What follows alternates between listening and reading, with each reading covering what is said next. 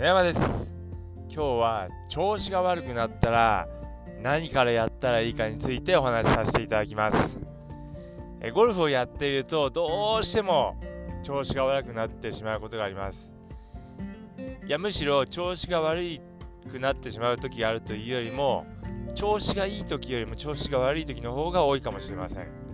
まあそういった中でももう特にもう何をやってもうまくいかないしまあ、なかなかいい球出ない。まあ、そんなこともあると思います。で、じゃあそんな時にどうしたらいいかってことなんですけれども、まあ、まずあの、スイングのつい、まずっていうか、あのスイングについてなんですけど、まあ、アドレスについて見直していただくということです。まあ、アドレスというのは非常に重要です。アドレスが間違っているとなかなかナイスショットが出ません。で、こう、やはりこう、調子が悪くなってくると、なんかこう、振り方どっかこう、変わっちゃったんじゃないかなと思って、振り方ばっかりこう、どうしてもこう、目についてこう、振り方をこう考えてしまうんですけれども、アドレスが原因で振り方が変わってしまって調子が悪くなっているってことが結構多いです。まあ、振り方自体が変わるってことはまあ少ないんですけど、まあ、アドレスが変わってしまうってことはよくあります。でアドレスが変わってしまうためにですね、こう振り方が変わってしまうっていうことがよくあります。ですので、まあ、調子が悪くなった場合には、まずアドレスを見直してみてください。まあ、こう自分のこうアドレスした姿を鏡で見て、えー、綺麗にかっこよく構えられているかどうかっていうのを見るようにしてください。で、これですね、まあ、できれば、その調子のいい時も、写真なんかに撮っておいていただくといいです。まあ、スイング、動画でもいいですけどね。で、あのー、撮影しておけばですね、まあ、調子が悪くなった時と見比べて何が違ったかっていうのが分かります。ですので、まあ、調子が悪い時ばっかりじゃなくて、調子がいい時も、まあ、アドレスの写真とか、スイングの動画を撮っておいていただくといいです。で、それとですね、まあ、調子が悪い時にこう見比べてもらって何が違うのかっていうのを見ていただくといいです。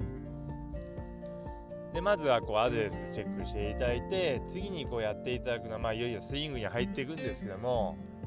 まあ、まずはこう短いクラブで打っていただくということですね、まあ、ドライバーが調子悪いからといって、まあ、ドライバーばっかりこう練習しないということです、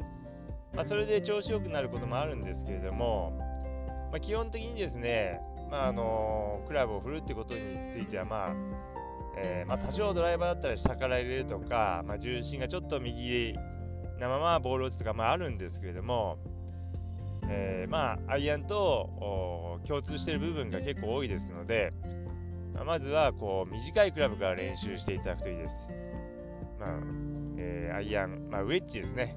ウェッジなどで練習始めしていただくといいです。それで感じがつかめたら徐々に長いクラブを、えー、使って練習していただくといいです。であと、振り幅の大きさも小さいものから練習していただくといいです。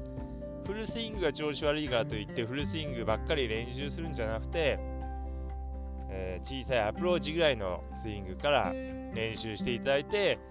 えー、少しずつ良くなってきたらだんだんハーフスイング、スリークォーターっていう形で少しずつスイングも大きくしていっていただくといいです。でそれからですね、あとは、初めはゆっくりとした動きで練習していただくということです。やはりあの通常通常のスピードですとなかなかこう思った通りに振るっていうのが難しくなりますので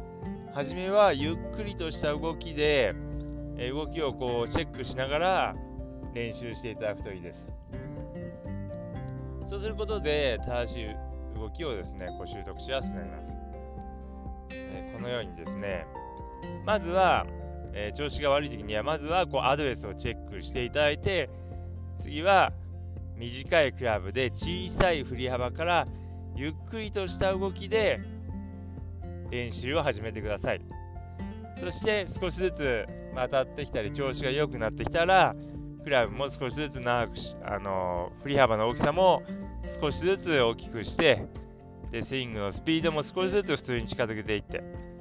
で、えー、クラブも少しずつ長くしていっていただくといいです。このような順番でこう練習していっていただきますと、比較的すぐに調子を取り戻すことができますので、ぜひ、えー、調子が悪い時には意識してこのように練習してみてください。それでは今日はこの辺で失礼します。